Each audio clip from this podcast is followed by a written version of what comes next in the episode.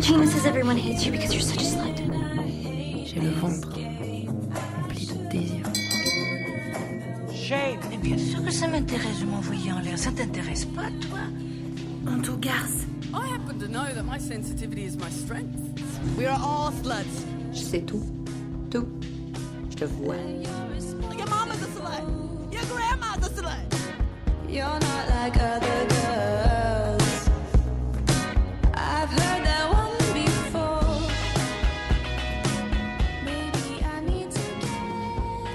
Aux garces, le podcast pour parler de l'impact de la misogynie sur les sexualités et la pop culture. Parce qu'Internet nous a tant formés, on s'est dit que c'était à notre tour de l'informer. Parce que déconstruire, c'est bien, mais reconstruire avec humour et amour, c'est mieux.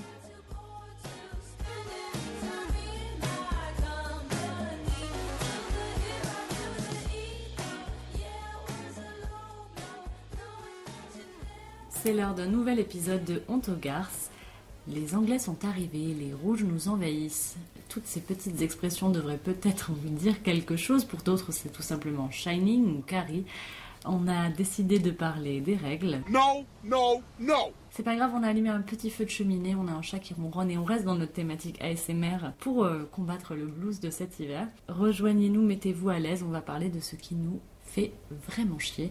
Et ce n'est pas les règles seulement qui nous fait chier, c'est vraiment euh, la manière dont on en parle et surtout les représentations autour d'elles. Aujourd'hui, on est toujours toutes les trois, les parcs de l'Internet. Vous voulez vous représenter? Alors, euh, je suis Douane, je suis une personne non binaire qui malheureusement a un vagin et un utérus et ça la fait souffrir depuis très très très très très longtemps.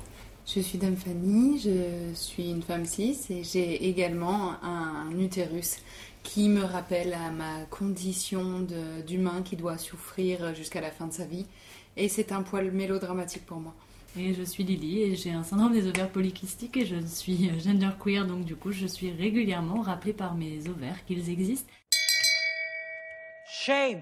Euh, on a décidé qu'on allait parler de, de- des règles en- ensemble aujourd'hui, mais simplement, comme d'habitude, vous savez bien qu'on s'intéresse aussi à la pop culture. Mais avant tout, on voulait parler des règles quand elles débarquent. Le tabou des premières règles, le tabou euh, pour certains, pour certaines, euh, certaines personnes n'ont peut-être jamais eu de problème à parler des règles avec leurs parents, mais pour d'autres, un jour, ça arrive et c'est terrifiant. Moi, je me souviens d'avoir lu plein de témoignages de femmes ou de personnes pour lesquelles la, la première apparition des règles, c'était euh, l'impression de saigner et d'être en train de crever. quoi. De mourir. Ah ouais, ouais. Ma grand-mère, euh, Anne-Marguerite, bien connue de Twitter pour ses petites phrases, m'a raconté que elle, il était la norme, c'était de ne pas en parler Mhm. et même de ne pas parler du tout de tout ce qui était sexualité. Donc même en fait, quand sa mère a été enceinte de son petit frère, euh, la grossesse de la mère euh, n'était pas évoquée. Ah ouais. Ouais, ouais, on n'en parlait pas parce que c'était associé au sexe que faisaient les parents, donc c'était pas possible. L'enfant ne savait rien de ce qui se passait, et donc euh, elle, elle me racontait que effectivement personne ne lui disait rien. Par contre, il y avait des filles plus rusées, comme elle disait dans son école, qui en fait vivaient plus dans la campagne, donc avaient plus accès au cycle de la nature, aux animaux, Mhm, tout ça, mhm. qui étaient au courant et qui avaient prévenu toutes les autres de attention, euh, en grandissant, il va se passer ça. Tu vas avoir tes règles, c'est comme ça, comme ça, comme ça. Ce qui lui a permis, le jour d'avoir ses premières règles, de pas avoir eu l'impression qu'elle allait mourir. Ouais. Donc elle m'a dit, j'ai fait semblant devant mes parents, oh là là, qu'est-ce qui m'arrive, qu'est-ce que c'est? Mais euh, ouf, Ah ouais. elle savait. euh, Il fallait préserver euh, le, le- le tabou euh, parental. Ouais, donc pas elle leur a dire fait était semblant, euh, ouais. C'est fou, hein. D'accord. Faut imaginer la peur que ça devait être pour ces fillettes, quoi, de, de se mettre à saigner, saigner, saigner, sans savoir quand est-ce que ça va s'arrêter. Surtout que voilà, la- l'apparition des premières règles, pour certaines personnes, ça peut être 8-9 ans même. Mhm. donc c'est très très jeune. Et on va de plus en plus jeune. Et de plus en plus jeune, effectivement. Souvent d'ailleurs, pas toujours, mais souvent ça peut, être, ça peut apparaître avec vraiment des complications, beaucoup de douleurs, etc. Enfin, nous, on va pas mal en parler parce que c'est aussi notre vécu. Euh, la question euh, des euh, troubles gynécologiques ou hormonaux, c'est vraiment une question qui se pose dès parfois l'apparition des premières règles. Je me souviens que voyais, je voyais ma mère, je savais que les règles existaient parce que ma mère, elle était assez comment dire, assez ouverte sur ce sujet-là. Euh, et je la voyais vraiment souffrir, quoi. Je la voyais souffrir des règles, je la voyais souffrir de ses syndromes prémenstruels, je la voyais souffrir euh, voilà, de, plein de manières différentes. Et le jour où j'ai eu mes premières règles, je savais ce que c'était. euh, mais je crois que c'est le moment où j'ai senti la douleur de mes premières règles que là j'ai compris quelque chose. J'avais aucune idée de ce que ça allait faire à mon corps et, et- ça a fait beaucoup de choses à mon corps.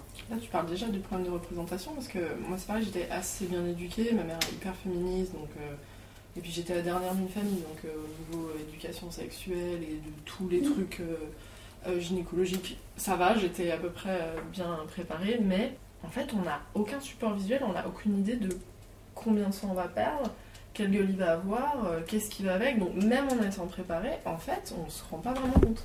Enfin, moi je Non. savais pas que euh, ça allait durer une semaine, parce que pour moi c'était une semaine Ouais, ouais. au début quoi. Mais moi, je serais curieuse de savoir combien j'aimerais avoir une représentation euh, en millilitres dans une petite euh, pipette graduée de combien on en perd. Alors moi je peux te dire, mais ça dépend des gens. Mhm. Euh, donc j'ai aussi un syndrome des ovaires polykystiques et moi j'ai des incroyablement abondantes et quand je suis passée à la cup, ben, en fait j'ai commencé à calculer Ah parce oui, que je voyais le contenu de la cup et le nombre de fois où je vidais les cups et en fait j'ai réalisé que sur un cycle, surtout les cycles longs, je perdais quasiment un demi-litre de sang. Et donc j'avais des problèmes d'anémie constante et là j'ai fait bah tu m'étonnes, je perds un demi-litre de sang tous les trois semaines quasiment. Bah évidemment qu'en fait je suis tout le temps anémiée. Oui, en fait, euh, il y, a, il y a plein de choses dans la question des règles. Il n'y a pas juste le tabou familial. Euh, nous, on s'était dit qu'on allait parler, comme vous le savez, on parle beaucoup de sexualité ici. On va aussi parler des règles et du rapport à la sexualité, du rapport au couple, du rapport à l'espace euh, public aussi. Parce que est-ce qu'on peut parler de la difficulté de trouver des toilettes dans lesquelles on peut même euh, juste, euh, je sais pas, changer un tampon Alors enlever une cup et la nettoyer, n'en parlons même pas. D'ailleurs, euh, il y a un, un super taf qui est fait par euh, une asso, je crois, ou un collectif qui s'appelle Clean Your Cup, qui poste, des, qui poste des petits euh, stickers dans les lieux où on peut changer sa, sa cup plus facilement et qui du coup peut-être, euh, je que je revérifie, il y a en ligne une petite carte de, ça. En tout cas, voilà, l'enjeu de la, des, règles dans l'espace public et dans l'espace privé, il est complètement inhérent à, à- la précarité émotionnelle et, et menstruelle, on y reviendra. J'allais Ouais. enchaîner là-dessus. euh. Il y a tout un truc qui s'appelle, alors en anglais c'est la potty parity. Oh. Et en fait, c'est le fait qu'il y ait toujours des files d'attente beaucoup plus longues dans les toilettes des femmes et pas des hommes. Et qu'en fait, c'est aussi cette idée de la différence entre l'égalité et l'équité. Mm. Que en fait, si vous voulez qu'on ait, c'est tout, hein, si vous voulez qu'on ait un rapport équitable euh, au temps passé aux toilettes aux, aux compagnies, il faut que les architectes et autres prennent en compte qu'il y a des spécificités pour les personnes, par exemple, qui ont leur règle, qui ont leur vagin, et des spécifi- spécificités pour les personnes qui ont un pénis. Et qu'en fait, par exemple, d'avoir le même espace, le même nombre de toilettes, ça ne marche pas. Parce qu'en fait, il en faut vraiment plus en général pour les femmes. Et il y a aussi ce truc des cups, j'y pensais parce que mon compagnon est architecte. Et je me rappelle qu'une fois, j'étais dans une maison tenue par sa famille et en fait, aux toilettes, il y avait un évier juste à côté des toilettes. Et quand je suis sortie, je lui ai dit voilà, ça, c'est des toilettes qui font plaisir quand on a nos règles parce qu'en fait, je n'ai même pas besoin de me lever pour rincer ma cup, me laver les mains, remettre ma cup, Mm. me relaver les mains. Mhm. Et c'est vraiment le truc hyper pratique et c'est hyper rare en fait d'avoir ça et d'avoir ça à ce point à proximité. Sauf Ouais. qu'en fait, tu étais là. Ah bah oui, c'est le genre de truc auquel on ne pense pas parce qu'on n'a pas nos règles. Je dis bah c'est un des problèmes du fait des trucs genrés et du fait que beaucoup d'architectes soient des hommes et ils prennent pas en compte ça. Et du coup, je sais que bah, plus tard, il a dû bosser sur euh, notamment, euh, je crois, des supermarchés et il m'a dit ah j'ai pensé à toi pour les toilettes et il a essayé de faire gaffe. Et en fait, c'est vraiment des trucs Des tout simples. trucs. Mais en fait, bah faut en parler parce qu'ils peuvent pas savoir en vrai. Tout comme euh, dans les écoles, à l'heure actuelle, vu que c'est vrai qu'il y a de plus en plus de, de jeunes filles qui ont leurs règles tôt, et Mhm. notamment en élémentaire, en Ouais, en primaire, ouais. euh, il faut penser à mettre des poubelles Ouais. dans les toilettes. Et ça, c'est pas du tout pensé parce que c'est pas du tout réfléchi que maintenant, euh, vraiment, il y a, il y a une augmentation. On, on sait pas pourquoi. Est-ce que c'est Je veux dire l'exposition aux Les perturbateurs endocriniens. Voilà. Et du coup, où il faut maintenant penser à ça. Parce que c'est encore plus traumatisant euh, à l'école primaire, quand en plus euh, tu as tes protections euh, périodiques et que tu ne peux pas les jeter. En sachant que on en revient à non seulement c'est angoissant de ne pas savoir où on va pouvoir jeter son tampon, sa serviette hygiénique, etc. Mais en plus, évidemment, et ça c'est un peu notre gros sujet aujourd'hui, c'est la honte. C'est-à-dire tu peux pas sortir avec euh, ta serviette hygiénique usagée pour aller l'acheter dans la poubelle. Non, non. Ah là, c'est le film d'horreur euh, cris Ah d'enfer. ouais, non, non, ça c'est pas possible. et de la même manière que moi, s'il n'y a pas un lavabo euh, dans, dans, les, euh, dans la cabine, comment je fais pour nettoyer ma cup? Alors, Mm, mm. vous pouvez utiliser une petite bouteille d'eau, etc. Parfois, la cup, on, a, on peut juste l'essuyer. Mais franchement, c'est quand même nettement plus confortable quand on a la possibilité de le faire. Mm. Après, le, le- sur les toilettes, je suis d'accord, je te rejoins sur la- le nombre qui devrait être multiplié. Après, moi, je pense qu'il y a une question de est-ce que les toilettes doivent être euh, séparées par genre, qui est une autre question. Mm. Euh, dans tous les cas, je trouve que ce qui est intéressant, c'est sur les questions d'accessibilité, euh, parce que par exemple, dans des toilettes handicapées, On va y avoir un lavabo un peu plus bas aussi, on va se retrouver avec cette, cette, euh, cette problématique, on va pouvoir peut-être plus facilement y accéder, ou à l'inverse, tout simplement, euh, euh, dans des toilettes ridiculement petites, dans des, des endroits qui sont très exigus, et ben en fait, ça pose la question de savoir aussi quelle morphologie peut se permettre de s'accroupir, euh, quelle disponibilité, quelle mobilité, enfin je veux dire, euh, il y a vraiment des trucs où, enfin moi je passe en faxant dans les toilettes, et je peux pas genre réussir à enlever un tampon, c'est pas possible quoi, j'ai besoin d'un petit peu de d'espace et, et vraiment euh, ça ça revient constamment quoi Ouais. Fanny Et je, je, ça, j'y pense parce que j'en ai parlé l'autre jour sur Twitter où euh, j'essaye, en fait, euh, c'est pas que j'essaye de parler de mes règles, mais c'est qu'avec le travail de déconstruction qui- qui a été fait par euh, des féministes, euh, je me sens plus légitime à pouvoir en parler, euh, notamment sur Twitter. Et euh, c'est vrai que c'était l'un des moments qui t'arrive et dont tu parles jamais parce qu'il n'y a jamais trop d'espace pour parler des règles, où je suis allée aux toilettes et j'ai mis du sang partout en changeant de tampon. Ouais. J'en ai mis sur les murs, j'en avais plein les mains. Et c'était vraiment ce débat de comment je peux nettoyer quelque chose en ayant les mains pleines de sang. Enfin voilà, le, classique qui peut arriver quand on a nos règles. Et c'est vrai que j'ai posé ça en me disant, mais ce sentiment de solitude quand même. Et j'ai eu beaucoup de réponses de personnes euh, avec euh, utérus qui m'ont répondu de, ah oui mais moi tu et puis là j'ai éternué et puis machin machin. Et ça faisait du bien de pouvoir parler de gore parce qu'on est toujours en train de dire ah, attention à ce film il est tellement gore. Mais toi dès que tu es en train de parler de ce qui se passe dans ton utérus on fait ah non ah non pas ce sang là par contre. Le sang de la blessure oui. Le sang de l'utérus non Moi j'avais eu Ouais, le, cas où euh, j'avais eu du sang mais plein ma chaise mais quand je vous dis donc j'ai des règles très abondantes donc plein ma chaise en plein cours euh, quand j'avais genre ouais, 13 ans au Oh, wow. collège. Et c'est la fille derrière moi qui m'a dit genre Toine je crois que là t'as un débordement de règles et c'était cool parce que bah, c'était une autre meuf qui avait aussi sa règle elle était là genre juste oulala et donc euh, bon heureusement je me suis barrée j'ai pu aller aux toilettes machin j'ai une pote qui m'a prêté un pantalon ça s'est vraiment bien goupillé mais c'est pareil ce sentiment de genre putain j'ai du sang partout sur ma chaise et j'étais vraiment là c'est merci la sororité parce que j'avais toutes les nanas Ouais. autour de moi qui étaient là t'inquiète je gère la chaise dis au prof va aux toilettes et tout et en fait Cool. après moi ça m'a vachement marqué parce que j'étais aussi genre mais c'est pas à moi d'avoir honte c'est bah comme ça en fait ça arrive et plus tard c'est un truc que j'utilisais vachement au lycée notamment Mm. euh, il y a certains profs par exemple qui ne nous laissent pas sortir pour aller aux toilettes qui Mhm. refusent que tu ailles aux toilettes pendant un cours et en fait moi à chaque fois j'étais là alors surtout si c'était des mecs j'étais là monsieur puis c'était là oui il faut que j'aille aux toilettes avec des gros regards en mode mec comprends et c'était génial parce que en général les mecs se décomposaient en mode oh là là oh là là oui d'accord ça et euh, après t'étais là et en fait bon souvent j'avais juste pissé donc juste et en fait c'était j'utilisais ce truc de- toutes les semaines. hein. oui, oui c'est un peu ça. J'utilisais ce truc où c'est tellement honteux que même eux ils savent pas quoi faire et du coup, ah, passe droit. Moi j'étais trop en mode on va utiliser ce truc débile pour, euh, pour les entuber. Mais d'ailleurs, il y a ce truc de langage, c'est-à-dire qu'on l'a même pas nommé dans ton explication. C'est pas monsieur, j'ai mes règles, faut que j'aille aux toilettes, c'est monsieur, je dois aller Oui, aux toilettes. alors j'étais déjà rebelle, mais en fait j'aimais bien quand même aussi leur laisser le temps de. Hmm, De quoi elle parle Oh mon dieu, c'est peut-être. Bien ça. sûr, mais c'est comme les expressions là que j'expliquais, euh, que j'avais au début. Oui, C'est-à-dire que c'est moi, j'ai l'impression qu'on a tout un peu entendu des trucs pour ne pas dire j'ai mes règles, parce que aussi, euh, faut le dire. Euh, dans le langage, très rapidement et très facilement. euh, si t'es un peu vénère et que tu passes pour femme, euh, Mhm. et ben euh, le nombre de personnes qui vont dire quoi Qu'est-ce qu'il y a T'as tes règles?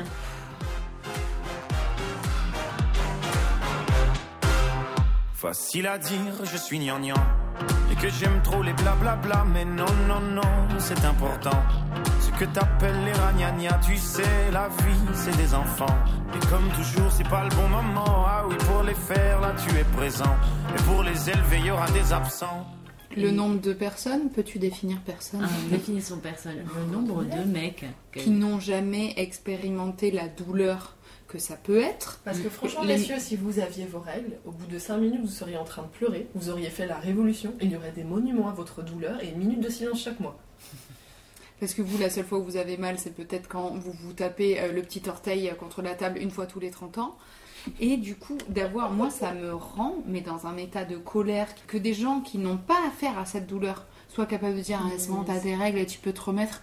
Mais à quel moment, je, si j'ai pas envie de me remettre, gars, là, j'ai l'impression que mon utérus est en train de fondre tout en embarquant tout ce que j'ai à l'intérieur de moi. Mais chérie, je vais te parler des caillots de sang que je trouve dans ma culotte. Tu vas te calmer deux minutes sur le fait de dénigrer la douleur des règles, quoi.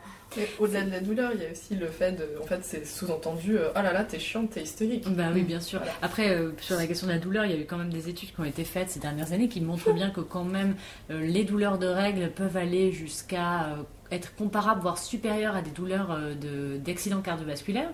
Euh, donc en fait, euh, J'avais vu enfin, que le seul truc au-dessus, c'était l'amputation. ouais, ouais, j'ai, ouais, ouais, il y a quand même des trucs. euh, c'est-à-dire, Ah, faut, faut se rendre, faut se rendre compte quand même de, de, voilà certaines complications euh, menstruelles qui viennent avec des problématiques hormonales, euh, où euh, on en reparlera, endométriose, syndrome des ovaires polykystiques, etc., etc. Euh, et ben en fait, c'est pas, c'est pas un cadeau quoi. Et le truc le plus intrigant, euh, moi je trouve, c'est cette idée que hum, ça vient toujours d'ailleurs. Moi je trouve dans les, dans les, dans les expressions que je connais, tu vois, ce truc des Anglais qui débarquent, les communistes, alors, je sais pas quoi, disent les the French rouges. Ah ouais. Ah, donc Ouais, les Anglais disent the French are coming. Are coming. Il y a vraiment de une- bêtises. Il y a vraiment Et, euh, une tension sexuelle entre l'Angleterre et Ah la bah, France qui a jamais été résolue. Ah oui, euh, non, non, mais faut baiser là. ouais. Et, euh, 100 ans de guerre, ça veut peut-être dire quelque chose. Mm, mm. Et, euh, et donc du coup, il y a, voilà, moi je connais ces expressions-là, je sais pas s'il y en a d'autres, euh, mais euh, il y a ce truc de, voilà, euh, en fait c'est l'ailleurs, c'est l'étranger, c'est euh, ce qui n'est pas bienvenu. Alors que littéralement, en fait, euh, bon, dans plein de cultures déjà originellement, euh, on a quand même une réflexion sur la question du sacré, sur les cycles naturels, etc., sur les cycles lunaires. Euh, bon, sans tomber dans, le féminisme et le, féminisme éco-sacré, féminin sacré, qui n'est pas trop notre, notre cam ici, il y a quand même quelque chose de l'ordre de sa force d'admiration, un corps qui produit autant de choses. Et pour citer le tweet épinglé d'une très chère amie, Big Up Madeleine, Beware of the creature that bleeds for seven days and do not die, tu vois. Donc voilà, fais gaffe à cette créature qui peut euh, saigner pendant sept jours et ne pas en mourir. Euh, et voilà, il y a quelque chose de, de, de l'ordre de la, euh, de la supercherie, quoi. C'est-à-dire pour, pour une idée, une idéologie qui veut que la mort soit la fin, qui veut que le sang signifie la blessure, que le sang n'appartienne qu'aux armes, qu'à la guerre, Qu'au sexe fort. qu'au sexe fort, exactement. Alors du coup, euh, le sexe faible, entre énormes guillemets, euh, ne se- ne- ne- voilà, n'aurait qu'un sang qui est corrompu. D'ailleurs, c'est très intéressant parce que euh, c'est le cas dans aussi d'autres cultures et encore à ce jour d'avoir une vraie répudiation, une isolation physique, géographique, euh, familiale même, et, euh, et culturelle, spirituelle dans certains cas, où on n'a pas accès à certains espaces quand on a nos règles parce qu'on est considéré comme impur. Et on ne va pas réussir la mayonnaise, il y a rien que des trucs dans la cuisine. Ah ouais, Ouais, on va pas réussir la mayonnaise si on a nos règles, on va faire louper des trucs dans la cuisine. c'est fou ça. Ouais. Sur Ouais. quelle base? Sur la base de rien du tout, surtout que c'est des racontards et du coup les hommes qui disent blabla et t'as, mais en fait de- je croyais que tu faisais jamais la cuisine, faudrait au bout d'un moment se mettre d'accord. Il y a la même chose dans certaines tribus euh, de natifs américains où en fait pendant les règles les femmes devaient s'isoler mais c'est surtout en fait elles devaient s'isoler des hommes parce que euh, genre si ta femme avait tes règles euh, t'allais rater à la chasse euh, t'allais faire de la merde à la guerre donc fallait pas que tu sois entre guillemets contaminé et en même temps il y en a beaucoup qui disaient bah en même temps les nanas ça les arrangeait de ouf parce que c'était un peu les 5-6 jours où elles avaient rien à foutre elles étaient entre elles et puis en fait il y avait les autres femmes qui s'occupaient d'elles Mm. Charge c'est- amusant le, le twist. Genre, ah, elle va la contaminer. Non, viens, on va s'occuper de toi.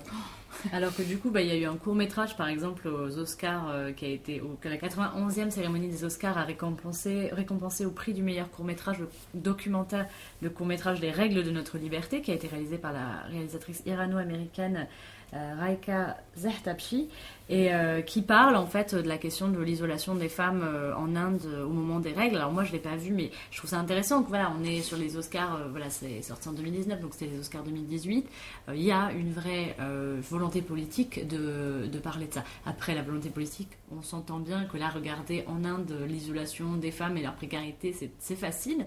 Quand en fait, ici, de ce côté-là du monde occidental, on n'a pas pour autant moins isolé les femmes ou moins stigmatisé les femmes ayant leurs règles ou les personnes ayant leurs règles.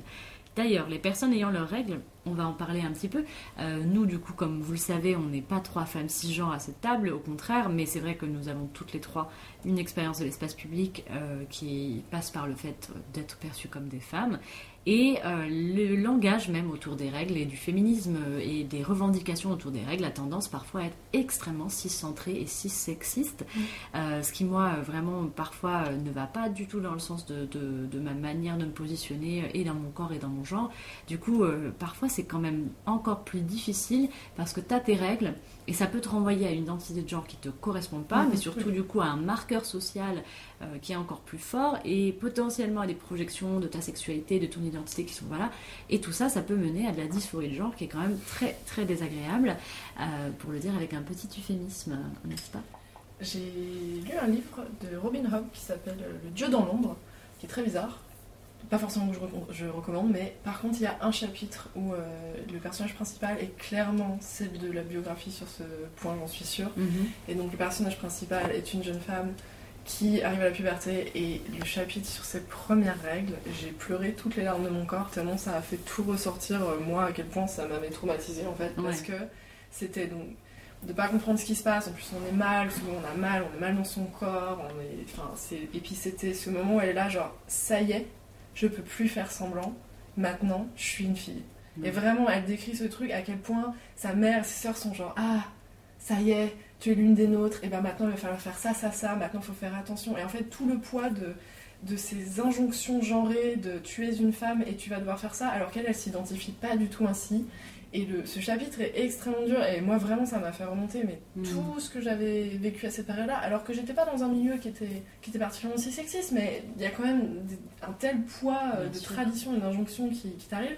Et moi je me rappelle, avant mes règles, c'était quand les seins avaient poussé. Parce qu'en fait, le moment où mes seins ont commencé à pousser, un tout petit peu, mais j'ai chialé, j'en ai chialé pendant des jours et des jours parce que je me disais, je pourrais plus me mettre torse nu et passer pour un garçon. Mhm. Et je me suis pris une dysphorie, mais euh, oh, hyper fort. Et ce qui est trop bizarre, c'est que mes seins ont régressé un moment.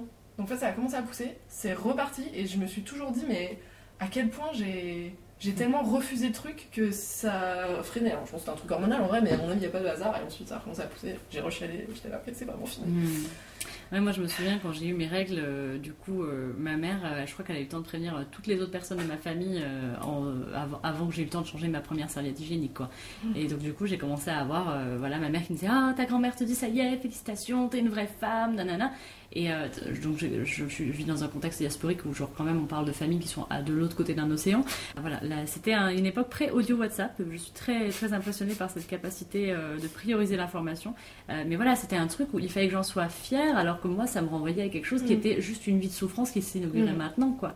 Et en même temps, on se dit c'est c'est quand même positif d'avoir euh, tout ce cercle de femmes dans la famille qui sont qui étaient. Enfin, moi je vois qu'il y a ce côté où ils essayent de t'encourager en mode Mm, bah, ça veut dire que tu grandis, ça veut dire que ton corps se met en place et c'est Ouais. censé être un truc qui va être célébré et ça devrait en effet, mais sauf que pour les personnes soit qui sont pas prêtes, soit qui n'ont pas envie, soit qui ont des problèmes de dysphorie ou d'identité de genre, c'est encore pire en fait. Mm. Parce que c'est l'impression que tout le monde est là, genre on t'accueille à bras ouverts, mais moi je veux pas y aller. Ouais. Mm, mm. Et puis bah, il y a encore ensuite tout le poids euh, de- des autres injonctions parce que c'est genre tu as tes règles donc à partir de maintenant tu risques de tomber enceinte et Bien on a sûr. tout le discours. euh, Évidemment. alors à partir de maintenant il va falloir faire attention aux garçons et puis en fait on dit que ça aux filles. Ouais.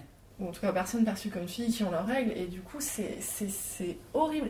Et moi je trouve que c'est vraiment quelque chose que beaucoup de personnes ne comprennent pas sur les différentes éducations et sur euh, le fameux ah euh, les filles sont mûres plus tôt. Non on n'est pas mûres plus tôt, c'est juste qu'on nous met un poids de responsabilité Ouais, que clairement on ne met pas aux personnes perçues comme des garçons. On souffre plutôt. C'est vraiment cette idée-là. Et moi, ça ne me provoquait pas de dysphorie. Par contre, j'ai eu une éducation qui était vraiment cette idée de règle égale possibilité de faire des enfants. Et euh, tu es une femme, ma fille, et c'est Mm. ton but Mm. dans la vie.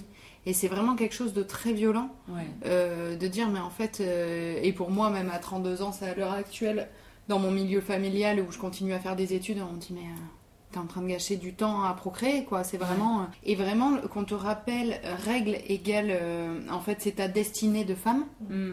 Tu peux aller faire des études, tu peux aller faire dire, je veux une vie comme ça, comme ça, le développement personnel, tout ce que tu veux. L'important dans la vie, c'est que tu fasses des gosses, quoi. Et, c'est- et ça, c'est vraiment quelque chose de très dur, je trouve, euh, dans l'éducation euh, genrée. Je pense euh, à cette petite BD de Sarah Anderson oui. où, où justement il y a l'utérus qui est là. J'ai passé un Ah oui à te préparer une petite chambre pour le bébé, trop mignon, j'ai tout tapissé. Euh, pas de bébé. Ah Tout qui s'en va. Et j'y pense à chaque fois. Je me dis, mais c'est tellement ça. Mais Sarah Anderson a, vrai. a vraiment fait plusieurs strips sur euh, là, son, son personnage de l'utérus. Il est C'est quand même où une fois elle essaye de la lingerie, dit ouais, la lingerie trop belle et tout, et lui il arrive derrière et il dit euh, ça serait dommage si quelque chose a happen. Ah. et du coup, vraiment pour ça, et je trouve que c'est aussi une des. euh, de celles, le plus- enfin, j'ai l'impression euh, qui en parle, euh, Oui. qu'on expose le plus là-dessus. Ouais. Ces BD, je les ai vus passer sur les règles un peu partout. Moi j'ai une question. euh, quelles sont nos statistiques de combien de draps, de matelas, de coussins, de pantalons et de culottes. on a tous niqué Ah quoi qui coûte cher, les les culottes. qui coûtent cher, s'il vous plaît. Moi, euh, moi maintenant, euh, c'est pour ça, black is the new black, hein, juste. mais euh, mes culottes sont juste entièrement toutes noires parce que, euh, parce que merde, en fait, ça coûte trop cher. Et au bout d'un moment, euh, le sang c'est bien mignon, on est le sexe faible, on s'évanouit euh, quand on voit une araignée. Mais en vrai, qui pisse qui, qui même. qui lave le sang euh, en Mhm. mode ah putain, c'est quand même nous quoi. J'ai deux, deux témoignages là-dessus. parce qu'en fait, j'ai fait, il y a quelques années, j'ai fait un projet photo qui s'intitulait Periods Period, donc en gros les règles, point barre. Et, euh, et en fait, j'ai pris des témoignages de plein de personnes qui voulaient me parler de leur rapport aux menstruations, aux règles et à tout ce qui va autour. Et on a fait une série de photos. Et il y a deux témoignages qui reviennent. C'est un euh, de Maya, Maya Mindou, qui expliquait que elle, bah, dans sa famille gabonaise, le rapport à la féminité était très fort et c'était vraiment cette idée de ça y est, t'es une femme et qu'elle voulait pas du tout ça. Et du coup, quand elle a commencé à avoir ses règles, elle l'a caché pendant des années. Et en fait, elle se levait la nuit pour aller nettoyer tous les linges souillés, les culottes et tout, Ah dans du lait, parce qu'elle avait lu quelque part que le lait euh, détachait le sang. Et c'est vraiment le truc qu'elle a fait pendant des années avant qu'un jour euh, sa mère découvre euh, des trucs tachés et, Wow. et- et pète un câble qu'elle lui ait caché qu'elle avait ses règles pendant si longtemps. Et l'autre euh, qui me vient, c'est en fait, je me suis aperçue avec tous ces témoignages que tous les témoignages quasiment que j'avais étaient extrêmement négatifs, plein de souffrances, plein de Mm. difficultés. Et bah, moi j'ai fait ce projet parce que c'est la même chose pour moi, donc ça faisait un écho euh, très très difficile. Il y a des témoignages que j'ai lus, mais j'ai- pleuré tellement fort parce que j'étais là, mais je comprends tellement la souffrance que tu as eue. En, en gros, j'en ai eu deux qui étaient à peu près positifs. Et l'un est d'une personne qui a eu un enfant, donc qui quand même euh, fait ce lien-là où bon, bah, ça, ça l'a un peu réconcilié, on va dire, avec euh, le fait d'avoir ses règles. Et l'autre euh, d'une personne qui est une femme cisgenre hétérosexuelle qui veut avoir des enfants. Et c'est quasiment une des seules qui a un rapport mais hyper apaisé. Elle dit oui c'est un peu chiant, il y a des trucs, mais pour elle c'est genre bah, c'est mon rapport à mon corps qui est en bonne santé, qui marche bien, qui m'offre la possibilité d'avoir des enfants. Et, et en fait je me disais mais c'est vraiment la seule que j'aime parce que tous les témoignages que j'ai eus c'était des personnes qui étaient généralement pas cis, qui étaient généralement pas hétéros et qui quasiment toutes ne voulaient pas avoir des enfants. Mm. Donc en fait, moi je trouve qu'il y a vraiment, et c'est un truc que je ressens, c'est ça nous paraît tellement injuste de pourquoi on doit se taper tout ça, alors que la seule contrepartie entre guillemets c'est la possibilité d'avoir des enfants. Oui, mais si t'en veux pas, c'est dégueulasse tout ce qu'on se tape quoi. Oui, évidemment. Ouais. Et puis ne serait-ce que même la- le fait que la stérilisation volontaire, dans le cas des personnes ayant un utérus et des trompes euh, euh, de on n'a pas vraiment, à moins de faire une hystérectomie, on n'a pas vraiment la le moyen d'arrêter en fait le système des règles. Ouais. Et qu'évidemment une hystérectomie, ça veut dire une obligation à vie de prendre certains compléments hormonaux. Enfin Parce que bref. euh, aussi. euh, voilà, c'est très très compliqué. euh, voilà. C'est ça le pire, c'est que même quand on sait que ça va s'arrêter, on nous décrit aussi la ménopause comme le cauchemar qui t'attend euh, dans ta vie de femme en fait. C'est hyper important qu'on parle de la ménopause. Et puis la- la- ça aussi. Là, c'est vraiment la date de péremption. Les vieilles ménopausées, tout comme euh, la jeune femme hystérique, c'est son pendant euh, plus vieille. Bien sûr. Et donc, comme tu ne, tu ne peux plus procréer, tu ne sers plus à rien dans une société sexiste qui te demande uniquement de que procréer. plus désirable aux yeux des hommes. Donc toujours tu n'existes plus. Non, c'est pas juste que t'es plus Ah, désirable. c'est que, en fait, quand même, historiquement, la fonction première, elle est quand même de la. Alors, ça, c'est très intéressant parce que c'est notamment euh, euh, Federici qui, euh, qui, qui a écrit Caliban et la sorcière, qui, est une, qui a écrit récemment euh, Le capitalisme patriarcal, si je dis pas de bêtises, euh, qui, est une théoricienne féministe qui parle du fait que la force de production, évidemment, et d'ama- d'amas- d'accumulation de capital, évidemment, elle est origi- enfin voilà, c'est hyper important dans la construction du capitalisme. Mais quoi de plus important que la force de reproduction qui va proposer euh, de la nouvelle main d'œuvre euh, constamment. Donc l'enjeu de la fréquence et de la fertilité, il est hyper important parce que évidemment il y a une, une- des antériorités euh, spirituelles à la question de la spiritualité, etc. Pardon, la question de la fertilité, de la reproduction et de la grossesse, mais dans un cadre complètement patriarcal et capitaliste, le fait que les femmes soient productives, leur productivité, elle est, euh, elle est vraiment passée par le spectre de la reproductivité. Et donc, quand tu n'es pas fertile, donc quand tu n'as pas tes règles, tu n'es pas une femme, effectivement, parce qu'au sens patriarcal, tu ne peux pas reproduire. Alors que quand tu es ménopausée et donc tu es une femme âgée, et d'ailleurs c'est pas sans grande surprise que beaucoup des sorcières qui ont été brûlées étaient des femmes âgées. Dans, dans Sorcière de Mona Chollet, elle en parle de toutes ces femmes ménopausées qui du coup ne servent plus à rien. ne servent plus à rien au en sens de la reproductivité capitaliste. Voilà. Voilà. Et en fait, elle, ça veut dire aussi qu'elles ont une vie libérée de souffrance et donc potentiellement plus d'accès au plaisir, puisqu'elles n'ont pas de risque qui viendrait avec la sexualité. Donc c'est très dangereux une femme finalement qui n'a pas ses règles. D'ailleurs, on n'a pas parlé de ça, on a parlé de la souffrance qui vient avec les règles au moment des règles, mais il y a les- la souffrance qui précède les règles. Il y a la souffrance liée au syndrome prémenstruel, ou appelé en anglais PMS, Premenstrual Syndrome. Euh, et il y a aussi euh, le, le Premenstrual Dysphoria Mm. Disorder. Et en gros, c'est un peu le syndrome prémenstruel plus des mille, euh, vraiment hardcore. Ouais. Mais juste pour expliquer ce qu'est le syndrome prémenstruel, alors c'est difficile à dire parce que ça dépend de chacun, chacune, euh, ça dépend de voilà euh, les taux hormonaux qu'on a à la base, la chute hormonale qu'on se tape ou pas en fonction des cycles. Tous les cycles sont pas à égalité. Euh, globalement, quand même, j'ai l'impression que si je cumule tout ce que j'ai entendu, c'est un peu l'envie de crever et de chouiner au moindre truc, Mhm. plus beaucoup de colère. C'est exactement ça, c'est ce que disait mon compagnon euh, l'autre jour qui disait euh, Fanny, je, je commence à comprendre euh, le PMS quand est-ce qu'elle a, parce qu'avant elle est juste pleine de colère et euh, ça passe euh, le, le jour d'après, dès qu'elle est en PMS, c'est juste beaucoup de déprime. Et là je sais qu'elle va avoir ses règles et c'est ça. Et moi c'est vraiment quelque chose pour- contre laquelle je suis en colère c'est que j'ai passé des années, surtout à l'adolescence, où moi j'étais vraiment en dépression, ça allait pas du tout, et Mhm. avec beaucoup de problèmes hormonaux qui affectent l'humeur, tout ça. Et j'aurais aimé que ma moi de 15 ans euh, sache là.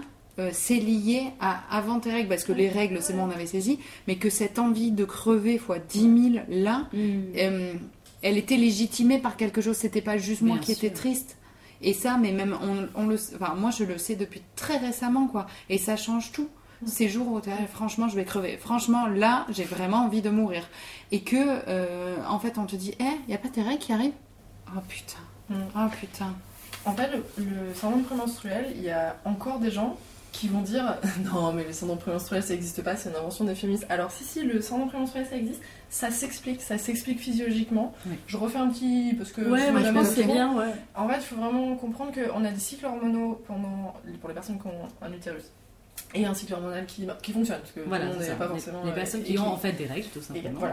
Euh, Il y a vraiment des cycles hormonaux qui évoluent de manière vraiment très intense. Et en fait, euh, les personnes qui n'ont pas d'utérus ont aussi des cycles hormonaux, mais ils sont vraiment, vraiment bébés à côté.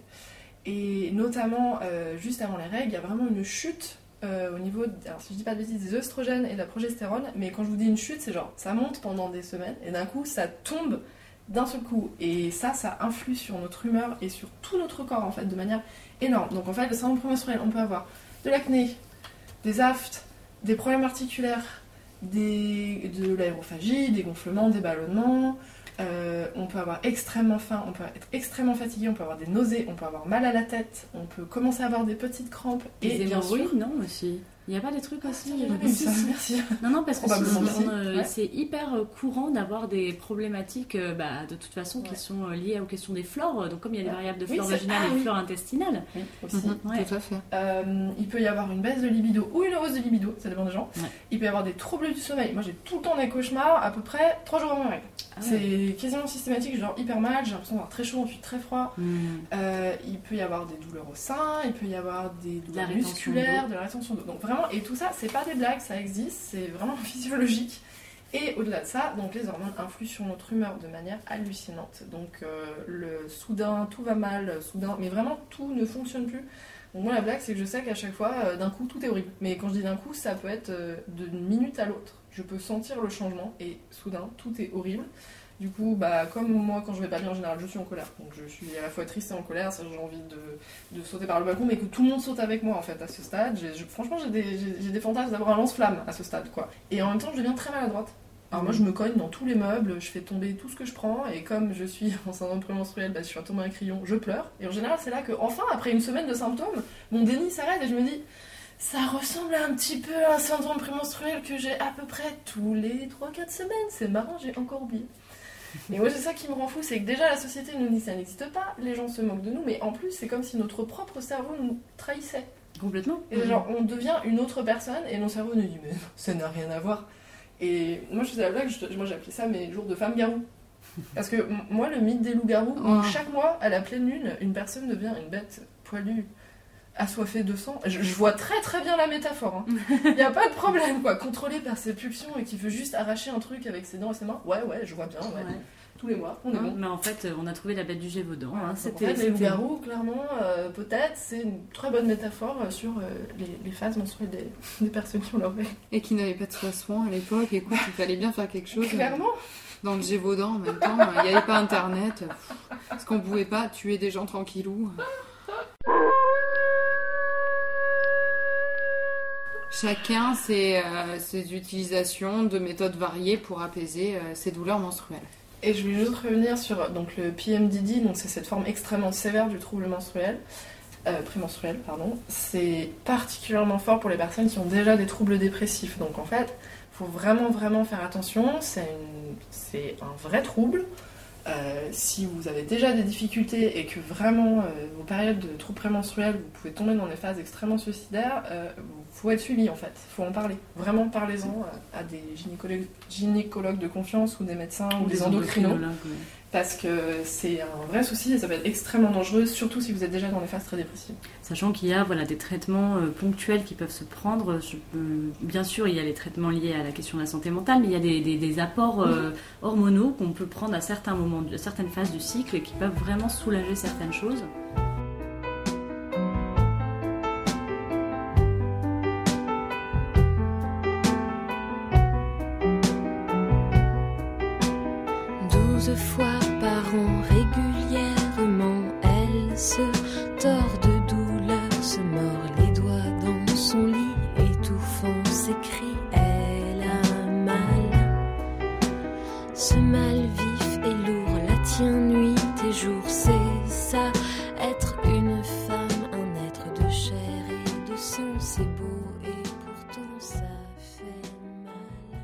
Oui, toi, Je vais rebondir là-dessus. Euh, moi, c'est vraiment un message que je veux faire passer parce que je le vois énormément dans mon travail. Comme bah, parfois je dois aller travailler même quand j'ai mes règles et parfois je peux pas. Euh, alors moi j'ai fait aussi ce travail où au contraire je parle. Je parle de mes règles, je parle du principe que tout le monde doit être au courant parce que ça revient tout le temps et ça fait partie de la vie. Et ça m'est arrivé par exemple de dire à des clients, des clients, bah là désolé aujourd'hui euh, je suis pas très euh, motive parce que bah, en fait j'ai hyper mal, j'ai des crampes, ça va pas m'empêcher forcément complètement de travailler, mais peut-être je vais y aller un peu plus doucement. Et souvent bah j'ai souvent des clients qui aussi ont leurs règles ou qui me disent ah mais moi c'est pareil, moi aussi j'ai hyper mal ou euh, et j'ai eu ces discussions tellement de fois et j'aurais toujours dit mais est-ce que tu as déjà eu un check-up? Et toutes m'ont dit bah non pourquoi? Mm. Alors ce n'est pas normal d'avoir mal pendant vos règles. Ouais. Alors vous pouvez avoir un petit peu mal au ventre, ça travaille, bien sûr l'utérus gonfle, mais ce n'est pas normal de ne pas pouvoir vous lever, ce n'est pas normal de vomir, ce n'est pas normal de vous évanouir, ce n'est pas normal de pleurer de douleur pendant vos règles. Il faut aller vérifier. Il y a des possibilités polykystiques, il y a des possibilités d'endométriose, il y a peut-être des, des trucs pires, genre des Des kystes, fibromes. des, fibromes, des Mm. varicocèles, enfin il y a des vrais problèmes. Et c'est vraiment quelque chose dans lequel on a été élevé, parce que moi j'ai mis des décennies à avoir un diagnostic, j'ai dit à tous les médecins, mais c'est l'enfer, mes, mes règles c'est vraiment la douleur à chaque fois, qu'est-ce que je peux faire? Et j'ai eu tous les rangeants. C'est normal d'avoir mal, vous êtes trop sensible, bah c'est comme ça, il y a des femmes qui ont mal. Non, ce n'est pas normal. il y a vraiment des trucs à checker. Et il y a plein de manières en fait de se soigner. Et tout à l'heure, on parlait aussi par exemple des flux trop abondants. Ouais. J'ai découvert extrêmement récemment, un médecin m'a dit Bah, on vous a jamais donné de l'hexacil pour stopper le flux des règles? Bah non, parce que jamais personne n'a daigné essayer de faire quelque chose pour moi en fait. Et donc, il y a des médicaments qui permettent de freiner énormément le flux, donc moins de pertes, moins d'ennuis, moins de problèmes d'anémie. Euh, Il y a des médicaments qui permettent de gérer les douleurs, alors beaucoup sont sous ordonnance, il y a genre des prontagines, des lantadis, enfin il faut vraiment avoir des anti-inflammatoires qui soient extrêmement forts, et si le space-fond ne vous fait rien, demandez un truc plus fort en fait. Oui, mais Écoutez, vérifier. Mais voilà. vérifiez toujours les effets secondaires. Parce que hein, malheureusement, certains de ces médicaments, on a conscience, notamment l'antadis récemment, on a, on a appris que ça pouvait être une cause probable des problématiques de fertilité à la suite, euh, Mm. euh, par la suite. Donc voilà, oui, il existe des, des médicaments, mais en tout cas, euh, je t'interroge juste pour dire, oui. attention, ne demandez pas un médicament sans vous assurer aussi euh, que peut-être il n'y a pas une variable dedans euh, qui ne vous correspondrait pas. Mais voilà, c'était, il y a aussi un, malheureusement une espèce de désert médical euh, dans lequel le sexisme est clairement très présent, et là, votre douleur existe, et votre douleur potentiellement peut être soignée. Moi, je voulais euh, parler, j'ai découvert le gâtillier, qui, euh, qui du coup, euh, moi j'ai des, euh, j'ai des cycles qui durent très longtemps et qui sont pas réguliers du tout. Donc j'ai pu me retrouver avec des cycles de 100 jours, où, des, où globalement on est plutôt à une cinquantaine de jours, ce qui fait que quand ils arrivent, c'est enfin, quand les règles arrivent, c'est l'horreur. Et je me suis un peu documentée. Et euh, j'ai trouvé euh, le gâtillier qui est une plante, donc je prends des gélules, c'est du bio-gâtillier. Euh, je vous mettrai la référence de Phyto Natura. Et ça m'a régulé les cycles. J'ai des cycles qui sont du coup moins espacés, donc euh, j'ai- qui j'ai l'impression me font moins mal. Et euh, qui améliorent en plus la peau. Donc voilà, je donne l'astuce. Il y a aussi l'huile. Euh, là encore, euh, disclaimer, le gâtillier peut affecter votre libido. Mm. Faut Comme la pilule ouais, comme la pilule contraceptive. Euh, bon, vous êtes lancé dans les plantes, moi je, vais aussi donner un peu de, ce que je sais. Euh, je connais plusieurs choses qui peuvent vous aider éventuellement. Il y a évidemment euh, euh, du coup, qui est une plante qui peut se prendre en infusion ou en teinture, qui peut être intéressante. Il y en a une, alors je ne sais plus si c'est l'achillée ou l'alchémile, mais je crois que c'est l'alchémile. Il faut faire attention parce que l'alché- l'alchémile c'est potentiellement euh, un vasoconstricteur ou quelque chose de cet ordre-là, donc il va aussi fluidifier potentiellement les règles, donc qui permet de de- de- d'aider à appeler le sang littéralement. Euh, et en fait, attention pour les problématiques potentielles de phlébite ou euh, de problématiques, euh, voilà, vasco- comment on appelle ça, Vasculaire. cardiovasculaires. voilà, renseignez-vous avant de prendre certaines plantes. Tout ce qu'on vous dit, de toute façon, renseignez-vous avant de, d'éventuellement vous le procurer. Il y a également l'huile essentielle de sauge sclarée, qui est Mm. aussi connue pour être une régulatrice hormonale. En infusion aussi, la que vous pouvez prendre en, voilà, en infusion la sauge, mais en huile essentielle. Alors moi j'ai lu que en massage sur le bas-ventre, ça peut aider à réguler euh, voilà, les, les problématiques hormonales. Je n'arrête pas de dire aux, aux personnes autour de moi qui ont des spasmes euh, de, au niveau ovarien, utérin, intestinaux, de se procurer de l'huile essentielle de basilic tropical à masser, c'est un antispasmodique. Moi, ça me sauve la vie. Il y a des jours où j'ai juste des spasmes ovariens toute la journée, ça se répercute dans mes hanches, c'est hyper douloureux. Et en fait, moi, ça va vraiment me calmer un petit peu parce qu'en fait, c'est localisé. Alors, certes, les inflammatoires, l'anti-inflammatoire et tout, c'est très bien, le spasme aussi. Mais il y a des jours où déjà l'anti-inflammatoire, ça a sa limite dans ce qu'on Ouais. peut prendre. Il y a les jours où les, aussi, on peut être réfractaire aux médicaments euh, pour, pour soi, je le comprends. Voilà, le basilic tropical, c'est vraiment bien pour ça aussi. L'huile essentielle de Golteri est aussi un anti-inflammatoire naturel que vous pouvez Exactement. masser en même temps que le basilic. Ouais, ouais, ouais. La. Golteri, c'est super. Ça peut être à ce niveau-là. Ça peut être aussi ailleurs si vous avez des inflammations euh, articulaires. euh, articulaires pardon, euh, la Golteri, c'est vraiment euh, idéal. En infusion, il y a aussi les Bursa Pasteur pour les douleurs de règles. Ah, c'est vraiment immonde. Ah, J'ai testé pour vous.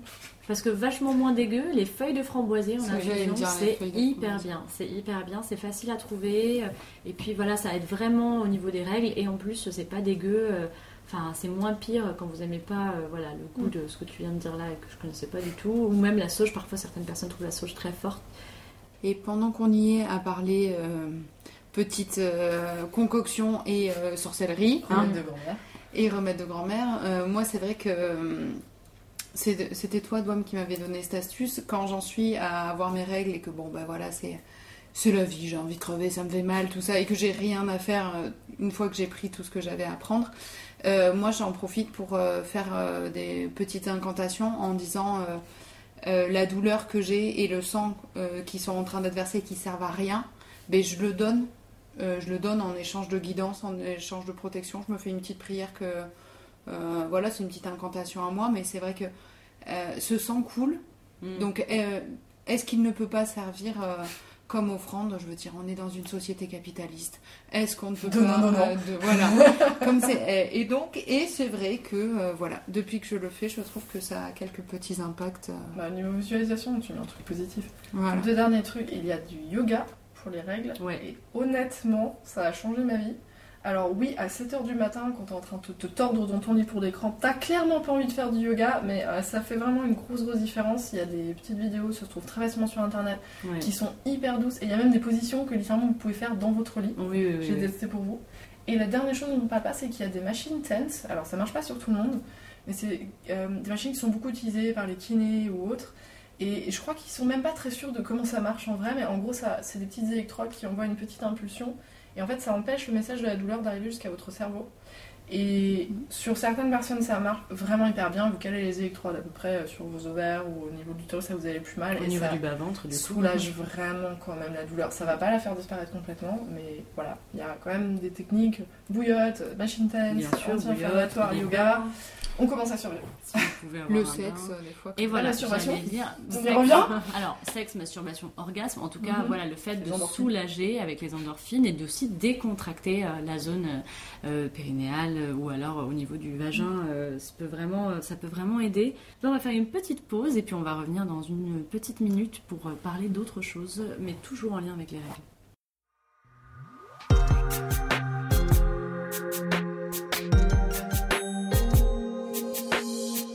Period sex, period sex. Put down a towel, pot it till it's dry with some period sex. Period sex. Think of it as just Mother Nature's juice cleanse. Period sex. Period sex. It's a little gross, but I'm less likely to get pregnant during period sex. Period sex. It must be summer, cause we're gonna slip and slide into some period sex. Period sex. If you're grossed out, let's pretend it's cherry lube.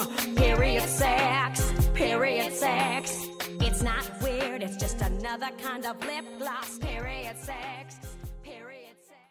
On est de retour et en fait on avait aussi, alors très très très rapidement, on n'a pas eu le temps d'en parler, on en parlera peut-être une autre fois, c'est la question aussi de la sexualité pendant les règles qui est très très très tabou euh, ou en tout cas qui est très euh, voilà mal vu.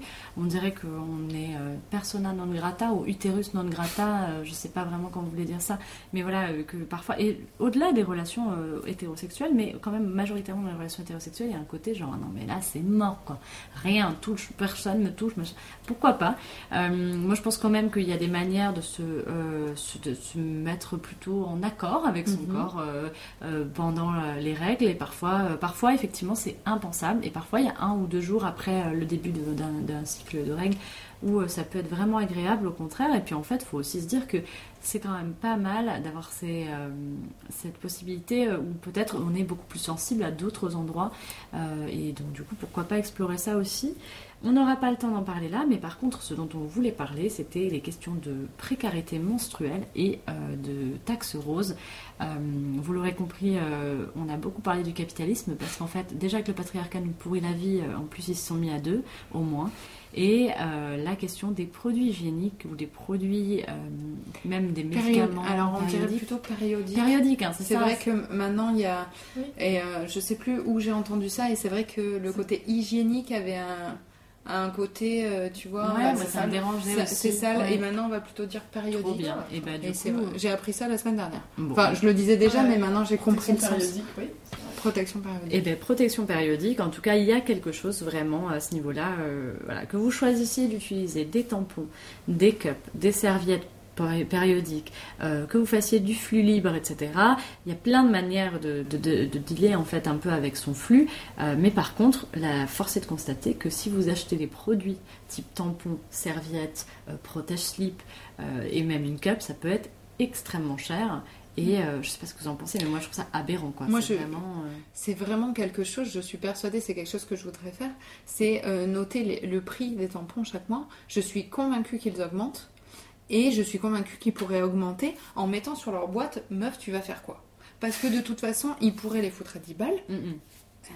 Tu vas faire quoi? Eh ben rien, tu vas les acheter. Et je pense que c'est vraiment cette euh, politique-là de- d'en avoir rien à foutre, que ça soit le prix, que ça soit la composition, Ouais. où ils vont dire très clairement on ne dira pas ce qu'il y a dedans. Et à la limite, il y a euh, certains qui font une branche de leur euh, produit en disant là c'est le produit bio sans chlore, t'es t'es en train de me dire que là c'est la branche un petit peu euh, new. Un C'est-à-dire peu que mieux. tout le reste que tu es en train de me vendre, c'est du chlore que je mets dans ma chatte en fait. ouais, Et tu le dis franco, il n'y a pas de souci avec ça. Moi, ça me rend folle. Moi, pour la petite astuce des, des tampons, euh, pendant qu'on- y est, petite astuce, j'ai demandé, euh, parce que j'en avais marre aussi de toujours planquer les, les protections, planquer tout ça, ne pas le montrer quand tu vas euh, aux toilettes, au taf, tu le mets dans les poches de machin, tu le caches dans ta main. Ça, moi, d'avoir le tabou des règles, j'en ai par-dessus la tête. Et chez moi, j'ai demandé à en fait mettre une petite étagère et j'ai demandé à mon compagnon de la visser dans les toilettes pour qu'elle soit à hauteur d'œil euh, de mec cis euh, euh, ayant pissé en fait. Euh, Enfin, si de la- personnes qui pissent debout. Quoi. Ouais, personne qui pisse debout aura mes tampons pile à la vue en disant si dans le rare cas où j'aurai une personne offensée par les règles, c'est pile. euh, et donc je vous conseille ça, petite astuce, une petite étagère pile à hauteur du regard. Pff, Parfait. Ah, Dans mes toilettes, à cet endroit-là, il y a une aquarelle d'un free Mais Je, je vais te mettre un bon- une bonne vulve bien en face quand tu pisses debout. Allez, c'est cadeau. Euh, moi, là où je travaille, justement, on a mis en place d'avoir euh, des protections euh, à côté des toilettes, elle a vu de tous pour les clients ou les clients qu'on aurait besoin. Et en fait, c'est quelque chose que je vois se développer dans certains shops. Ouais. Et je trouve Oui. vraiment, vraiment très très bien. Mais pourquoi ça se développe? Parce qu'il y a de plus en plus de clientèle qui leurs règles. Oui, et aussi un autre truc, euh, voilà, je donne jamais de cookies aux mecs, mais quand même, moi j'ai quand même eu quelques potes qui m'ont dit Ah, mais moi j'ai toujours euh, une boîte de tampons, euh, j'en achète une de temps en temps, au cas où. Enfin, j'ai des copines, elles Mm. Déjà, peuvent passer à la maison, tu vois. aussi. Alors, la poubelle, ça c'est un autre, une autre étape, mais ce serait super. Mais en tout cas, ouais, moi ça m'est arrivé plusieurs fois là, Mm. ces dernières années, euh, de voir des potes qui sont, voilà, des mecs qui vivent seuls ou qui vivent en coloc de Ouais. mecs et qui ont en fait une boîte de tampons qui traîne quand même au cas où. Et j'ai trouvé ça trop bien. Oui. Donc euh, voilà, Bravo. Faites tout ça. Franchement, faites ça et achetez vos capotes aussi, et on sera un petit peu mieux déjà. Parce que en fait, la question, voilà, là, on parle du coût, mais on parle du coût en étant des personnes qui avons un- un- une situation euh, financière qui est, euh, voilà, un petit peu plus Correct. confortable ou correcte en fonction de, de nos cas respectifs. Euh, moi, par exemple, j'ai fait le choix d'acheter une cup il y a quelques années, euh, et en fait, cette cup, c'était aussi un choix, euh, évidemment, parce que les tampons, faut le dire, c'est hyper cher. cher, mais c'est aussi hyper douloureux. Je sais pas si, enfin, Mm. Oui, si oui. vous avez déjà fait l'expérience d'essayer de mettre un tampon quand vous n'aviez pas tout à fait vos règles, et surtout d'essayer de l'enlever quand vous n'aviez pas eu un flux très important, Le et bien papier vous savez. Sachant que le tampon absorbe donc tout ce que votre euh, tout ce qui peut se trouver dans votre vagin, donc y compris les sécrétions naturelles qui nettoient votre vagin. Et donc je reviens toujours à mon petit point flore vaginale, hein, vraiment euh, c'est important. Euh, N'hésitez pas d'ailleurs si vous sentez que vous avez des douleurs euh, ou si à la fin de vos règles vous sentez que vous êtes un petit peu à vif, une petite cure de probiotiques, un petit franchement comprimé de probiotiques, c'est super bien, ça aide quoi. Oui, et en plus, enfin, un truc dont on ne va pas parler, le pH du sang Bien sûr. n'est pas le même pH que votre vagin. Et en fait, c'est souvent qu'on a Mmh. très facilement des infections ou des difficultés juste après les règles parce que littéralement, en fait, ça a bousillé le pH naturel de Mhm. votre flore vaginale. Donc les probiotiques après les règles, vraiment, ça peut être surtout si vous avez tendance à avoir facilement des infections. Ouais, vraiment ouais, truc, euh, vraiment, euh, ça, faut c'est un truc pas. que j'ai découvert récemment. Mais Je oui, dit, ne pourquoi. Moi j'étais là, est-ce que c'est à cause des protections? Et non, non, c'est juste que le pH de la flore change. Donc c'est la période où c'est très fragile. D'ailleurs, bah, je profite, ça n'a rien à voir avec les règles, mais je le glisse là. Rappelez-vous que si on vous prescrit des antibiotiques, les antibiotiques Mmh. très très souvent Détruisent vont détruire votre, voilà, vont détruire votre flore vaginale.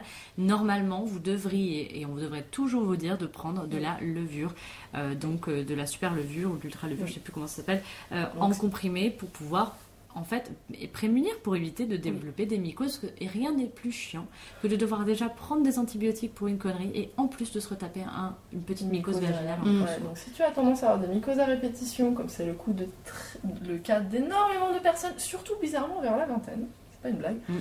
probiotiques, probiotiques et checker votre consommation d'antibiotiques parce que c'est vraiment la cause numéro un et les médecins n'en parlent pas. Bien sûr. Maintenant, ils sont testés sur les hommes, les, les antibiotiques, on s'en fout. Je parle d'expérience. Est-ce que, euh, juste une petite seconde, on peut faire un point sur euh, la. Moi, je trouve. Enfin, c'est un peu la charge mentale euh, écologique des règles. Enfin, je sais pas si j'utilise ce mot à tort à travers, mais. Donc, moi, quand j'ai acheté une cup, je me suis dit, voilà, évidemment, ce sera moins cher à terme, ce sera moins de déchets, c'est cool. Et je me suis aussi dit, bah, trop bien, ça va me permettre aussi bah, d'éviter cet effet papier de verre sympa. Et puis, je supportais plus les serviettes hygiéniques. Vraiment, ça, moi, ça me met, euh, ça me met vraiment mal. En termes de dysphorie, c'est un des trucs que je supporte le moins. Et donc, du coup, j'ai acheté une cup. J'ai fait tout le travail d'acheter une cup, faite en France, voilà, qui était un, un peu cher, euh, enfin pas très cher, mais un peu cher pour mes moyens à l'époque. Et en fait, euh, genre j'ai j'ai compris qu'il fallait que je dise aux gens autour de moi, mais putain, essayez la cup, vraiment ça aide. C'est pas fait pour tout le monde, mais ça aide.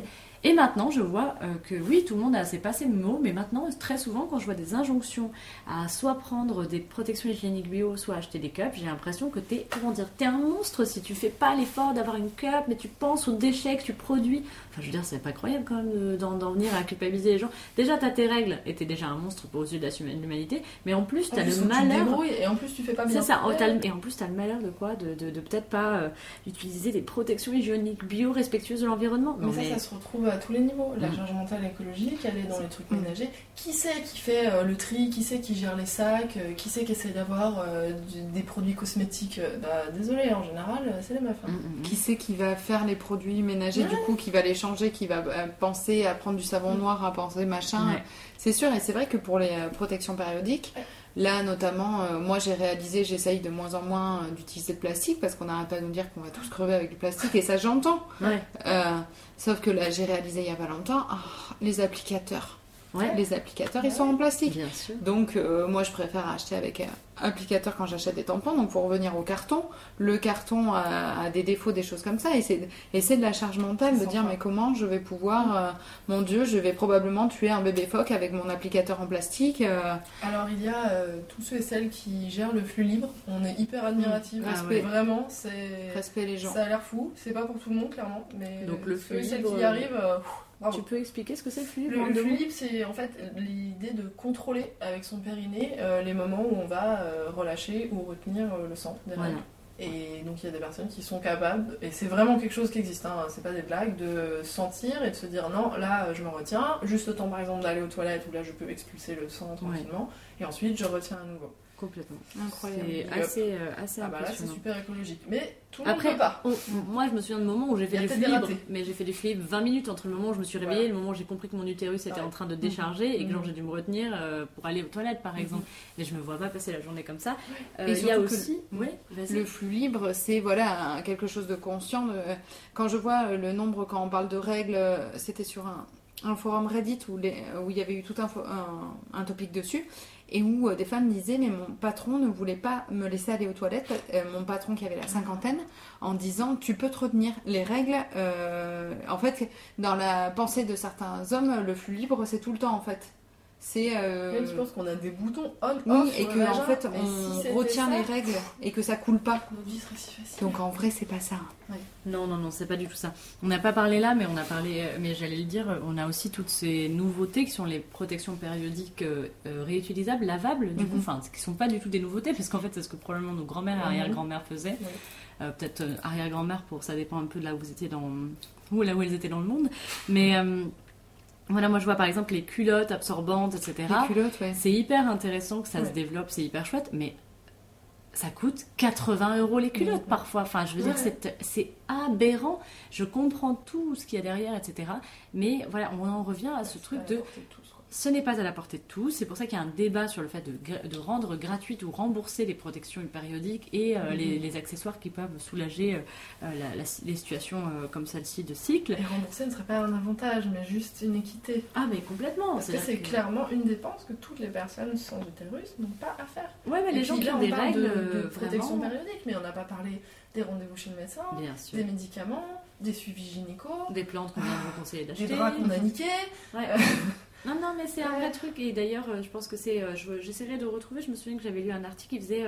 euh, qui essayait de, de, de faire le calcul moyen de dépenses. Oh, il a été fait, je personne, crois que c'est. euh, C'est assez, c'est assez terrifiant. hein. c'est plusieurs centaines d'euros par mois. Quand tu parlais des arrière-grand-mères, la petite anecdote, c'est euh, ma grand-mère, la célèbre, euh, me rappelait le- l'autre jour quand on en parlait. Donc elle, elle, elle mettait des chiffons. Donc Ouais. faut imaginer Ouais. d'avoir des règles avec un chiffon euh, Il les laver après. et qu'en fait il fallait les laver et que euh, les voisins et les voisines regardaient tous les mois, Ah. en fait, étaient attentifs à ton fil à linge pour savoir si oui ou non il y avait ces chiffons. Donc, En fait, il n'y avait même pas la- la- le côté privé de, de vérifier quand est-ce que Madame Machin ou Madame Machin elle était ah, La enceinte. Mathilde, elle a passé chiffon, elle a Elle a passé, ouais. euh, voilà. Faut imaginer la Ah charge ouais. que c'était en plus d'avoir le village entier dans ta culotte, quoi. Pas dans le côté sympa en plus. Et du coup, euh, d'imaginer ça, de toujours être scruté, de, euh, que même tes protections périodiques, on a cet avantage-là maintenant que au moins on puisse les avoir un peu plus euh, sous contrôle. Ouais, J'ai un autre truc sur euh, le slut shaming euh, par rapport à ça. Euh, j'ai alors j'ai fait une bande dessinée sur le site Joy Sextoy sur euh, l'éponge menstruelle. Parce Oui, c'est aussi une protection périodique dont on ne parle jamais. Mm. Mais vous pouvez aussi utiliser des éponges. Alors il y a des éponges naturelles, des éponges réutilisables. Il y a vraiment plein toute une technique. Vous mettrai le lien sur la bande dessinée. Et en fait, j'ai énormément de gens qui m'ont envoyé euh, des retours euh, sur, euh, sur ce truc. Et bah, c'est pour ça que je fais la BD, parce que je voulais vraiment parler, parce que je ne comprenais pas, même moi, comment j'avais jamais entendu parler de ça avant. Mm. Et c'est génial parce qu'il y a une, une médecin qui est sur Twitter aussi qui m'a dit Ah, mais moi j'ai vu ça, je me suis dit, mais c'est génial, mais c'est le truc que j'ai cherché toute ma vie. Je suis allée en pharmacie pour en demander. Et la pharmacienne a dit Mais, oh, mais on n'a pas ça ici. Mais madame, il n'y a que les prostituées qui utilisent ça. Mm. Ouais. Alors, oh. alors c'est intéressant ce que tu vas dire parce que regarde, moi typiquement, je travaille dans un love store, je le dis à tous les épisodes.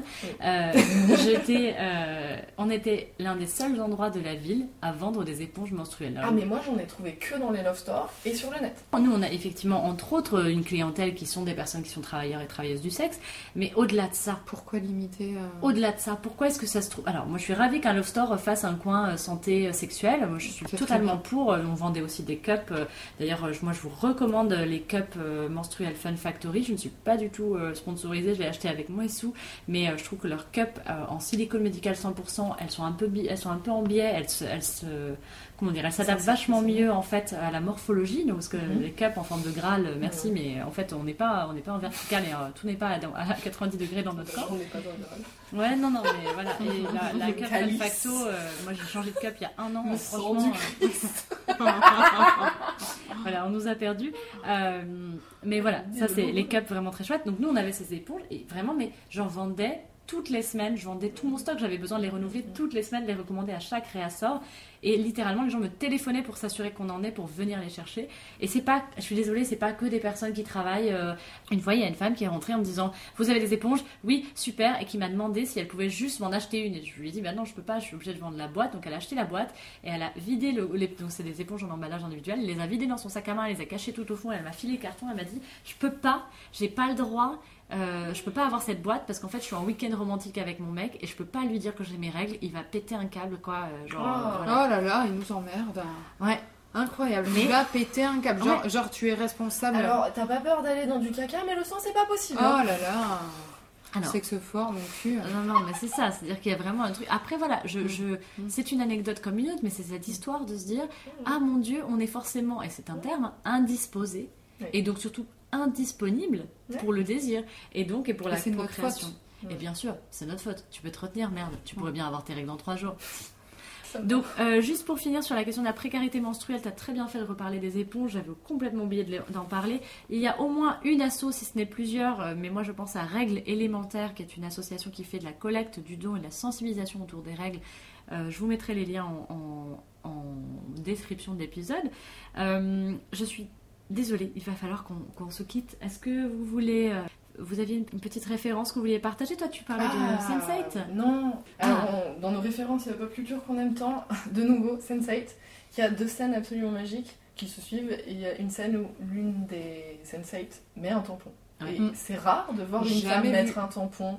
Où on va te suggérer, mais tu vois quand même rarement. Et en fait, comme ce sont huit personnes qui sont reliées euh, en empathie totale, il y a des hommes et, ou des personnes qui n'ont pas d'utérus dans, dans, le groupe. Et en fait, c'est génial parce qu'on voit euh, certains persos masculins qui, qui, qui sont ouais, qu'est-ce qui se passe, il y a un truc bizarre, et qui en fait sont en train de ressentir la nana qui met un tampon. Et surtout, euh, un petit peu avant, il y a aussi une, scène magique où l'un des persos, qui est un acteur gay euh, complètement ah. dramatique, qui est en train de péter un câble dans la voiture et de faire une scène pas possible en appelant son mec au téléphone, en chouinant sur des trucs complètement débiles, en disant Je sais pas ce qui m'arrive, la journée est horrible. et en fait, tu réalises rapidement qu'en fait c'est juste une autre sensei qui est en train d'avoir son PMS et genre mais vraiment le mec est par terre toute la journée. Et cette scène je pense que pour toutes les personnes qui ont eu ces troubles prémenstruels elle est magique. Ouais elle est formidable c'est vrai. I'm a fucking mess. I'm a fucking mess at The set doctor said you were fine? Fine? Fine? No no Hernando I'm not fine. I have a horrible pain in my stomach. It's I'm paralyzed. I'm et mon autre référence hyper positive, c'est Fleabag à nouveau, mhm. parce qu'on parle de ménopause et il y a une scène incroyable entre l'actrice principale et Christine Scott Thomas mm. qui ah parle du désir et de la ménopause. Et vraiment, je vais pas vous la décrire, mais il faut aller voir cette scène. Elle est trop belle. Et euh, moi, je me souviendrai toujours euh, du coup de, du fait que les questions des règles, notamment en prison, euh, qui, est, aussi une problématique voilà, très très très importante à discuter sur la question de la précarité menstruelle. les règles en prison, c'est quelque chose dont on parle dans Orange is the New Black. c'est aussi dans Broad City, il y a des scènes assez exceptionnelles sur la question des menstrues. on avait aussi Crazy Ex-Girlfriend, qui a au moins un numéro musical sur les règles qui est assez fabuleux. Et vas-y Fanny, toi tiennes. Euh, moi j'avais euh, Marion Montaigne, donc professeur moustache du blog euh, Tu mourras moins bête, mm. mais tu mourras quand même, je crois que c'est ça le titre en entier. et euh, qui avait fait euh, un article sur qu'est-ce qui se passe quand on a les règles et notamment euh, qu'est-ce qui se passe au niveau intestinal. Ah oui. Et c'est passionnant. Moi, ça m'a appris plein de choses sur comment fonctionne le corps. Enfin, Et, euh, comprendre pourquoi tu passes ton temps aux toilettes, tu as si mal au ventre et que c'est vraiment pas sympa dans tes intestins pendant ta règle. Et voilà que c'est hormonal, que c'est euh, quelque chose, et c'est vraiment intéressant. Donc je conseille vivement, on mettra le lien euh, Bien sûr. dans la description. Je termine juste en disant que toutes les règles, ce n'est pas euh, comme Carrie, ce n'est pas obligé d'être un- une horreur, un cauchemar absolu. Euh, mais heureusement, euh, on a des références à lire. Alors, des livres que nous n'avons pas lus, mais dont on se dit beaucoup de bien. Donc, euh, je vous invite à, jeter un coup d'œil et à nous dire si jamais vous avez des meilleures références. On retiendra Elise Thiebaud qui a pas mal travaillé, notamment sur les dimensions culturelles et anthropologiques des règles avec le livre Ceci est mon sang. Elle a aussi collaboré avec Myriam Mal, qu'on adore, sur une petite bande dessinée qui est plutôt à destination des préados et qui s'appelle Les règles, quelle aventure, mais qui évidemment euh, est disponible pour tout le monde. Euh, tout ce que vous avez toujours voulu savoir sur les règles sans jamais oser le demander de Martin Winkler, qui est quand même un de nos euh, seuls alliés du côté de la médecine et de la gynécologie, hein, qui est l'auteur du cœur des femmes également. Et Lauren Rosewarne, qu'on avait déjà cité, qui définitivement s'intéresse à, à nos sujets et à la pop culture, qui a écrit un ouvrage qui s'appelle Periods in Pop Culture. Et moi, je recommanderais le podcast euh, La Menstruelle. Et en général, je dirais un énorme merci, vraiment un énorme merci du fond du cœur à toutes les féministes qui ont fait autant de travail sur euh, comment enlever le tabou des règles et comment pouvoir en parler dans l'espace public. C'est grâce à elles qu'on peut euh, être aujourd'hui à parler de tranquillement dans un podcast des règles et vraiment merci beaucoup à elles. Ouais, je pense juste à- au flux de Clu aussi euh, que je remettrai dans la, dans la description qui fait un travail dingue aussi sur l'autogynécologie et sur la question des règles. Et on nous a signalé qu'un podcast s'était fait en quatre épisodes sur France Culture autour des règles. Euh, je crois que ça s'appelle Rouge comme les règles et du coup on vous le mettra aussi euh, en recommandation. En tout cas, on y reviendra, on vous partagera des, des références. Il y a beaucoup d'artistes qui ont travaillé avec les le sang et les sangs de règles et les représentations des règles. Et petit big up à la pub Nana qui est récemment sortie au moment où on enregistre ce podcast et qui a fait apparemment transpirer les mecs parce qu'ils ont vu euh, des représentations représentations. métaphoriques de vulve et du sang rouge dans la pub pour des règles. Et donc forcément, ça commence vraiment à s'exciter parce que du sang rouge à la place du sang bleu, c'est terrible. Alors que si on leur montrait vraiment en plus les petits caillots qui est dedans, je pense qu'il n'y aurait plus personne. Donc canalisez-vous les mecs et acceptez que le sang, des fois, ça vient aussi de nous.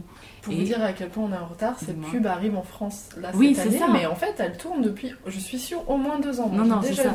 Et puis Donc, même, elle avait déjà, il y avait déjà eu des On a censures déjà sur tant de retard campagne. et on n'est pas prêt, hein, clairement. Non, non, non. Mais bon, globalement, les mecs sont pas prêts pour les règles. Et puis, Là-dessus, heureusement. un petit message à toutes les personnes qui ont leurs règles en ce moment. Ouais. On est avec vous, on comprend, on compatit. Oui, Doit m'a fait ce podcast avec ses règles en ce moment. Merci. Et plaide. Merci d'avoir euh, écouté ce super euh, podcast où on s'est encore une fois euh, plein. Et euh, plein en essayant de vous, euh, de vous aider à réguler votre slip. Voilà, c'était notre petite, euh, notre petite, enfin, voilà notre phrase de, ce, de cette- Régule de ton cette- slip. de cet euh, épisode. Je n'arrive pas à conclure, alors euh, je vais conclure sur régule ton slip.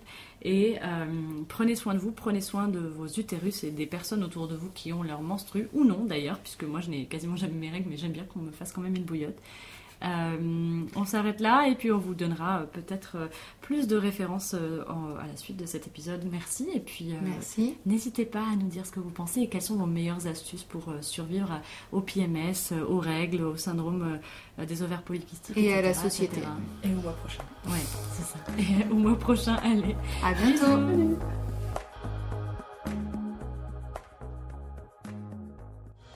Vous venez d'écouter un épisode Garces, le podcast qui s'intéresse à l'impact de la misogynie sur les sexualités et la pop culture. Vous pouvez nous retrouver sur les réseaux sociaux, par exemple Twitter ou Instagram, at hagpodcast, H-A-G podcast.